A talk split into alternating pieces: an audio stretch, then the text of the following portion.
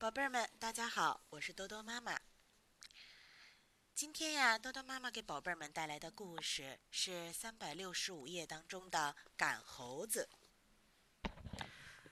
大苗山里猴子多，他们一看到玉米成熟了，就成群结队的下山来偷吃，摘一个咬一口就扔了，再摘一个咬一口又扔了，一会儿就把一大片玉米糟蹋完了。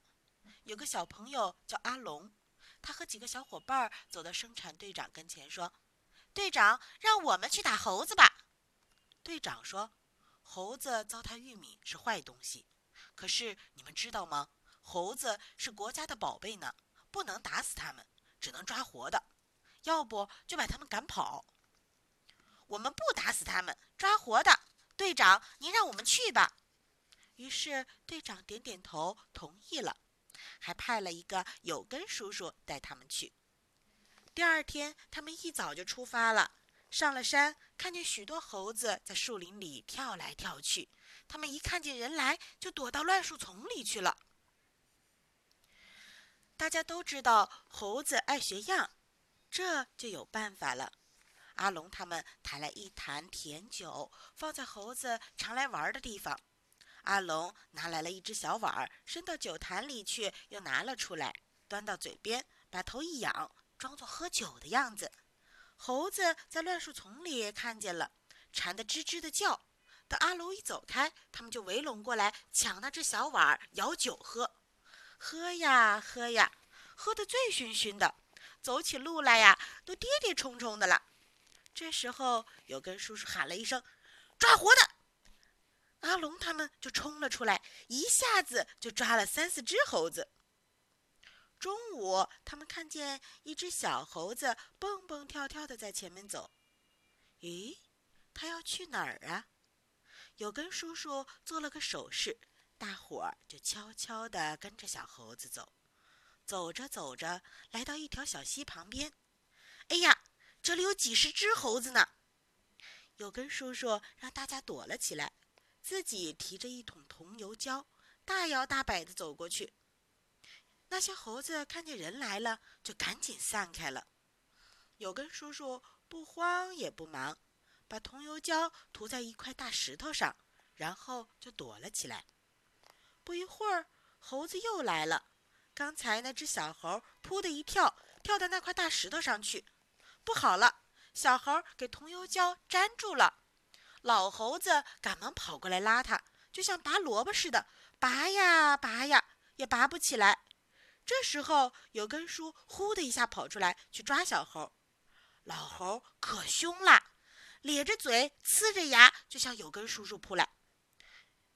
有根叔叔拿出闪亮的镰刀一晃，吓得老猴倒退了好几步呢。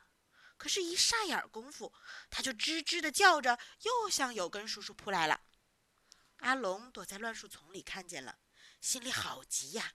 他一跳跳了出来，拾起那只小油桶，就向老猴扔去。哐啷一声，就好像打了个劈雷。这一下呀，把老猴给吓跑了。真好玩，真好玩！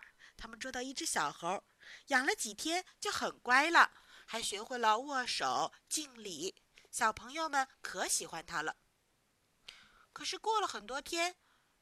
那群被赶走的猴子们又来了，这可怎么办呀？有根叔叔想了想，就说：“嗯，把小猴放了吧。”为什么？为什么？阿龙他们谁都不愿意。这么好玩的小猴，为什么要把它放了呢？可是有根叔叔说：“唉，为了赶猴子呗。”他悄悄地跟小朋友们说了一阵子话。小朋友们就都愿意了。第二天一大早，有根叔叔让阿龙给小猴画了一个大花脸儿，又让大伙儿给小猴戴上了小红帽，穿上小红褂，尾巴上还挂了一个小铃铛和一小串小鞭炮。他们把小猴带到山上去，正好碰到一大群猴子，噼啪噼啪，阿龙把鞭炮一点着，就把小猴给放了。小猴一看见那么多猴子，赶快奔了过去。可是那些猴子看他戴着小红帽，穿着小红褂，又是一个大花脸，还当他是妖怪呢，吓得没命的跑。他们跑得越快呀，小猴也追得越快。噼啪噼啪，鞭炮放完了，可是铃铛还在响呢。叮当叮当，这样啊，小猴把一大群猴子赶到深山老林里去了，再也不敢来糟蹋玉米了。故事说到这儿呢，就说完了。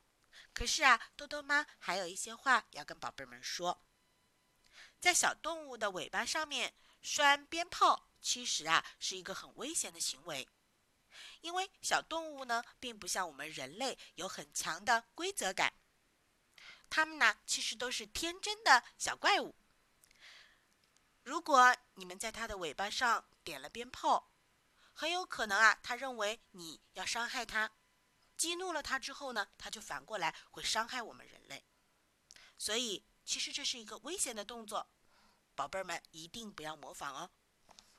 好啦，天色很晚了，宝贝儿们快点睡觉吧，晚安。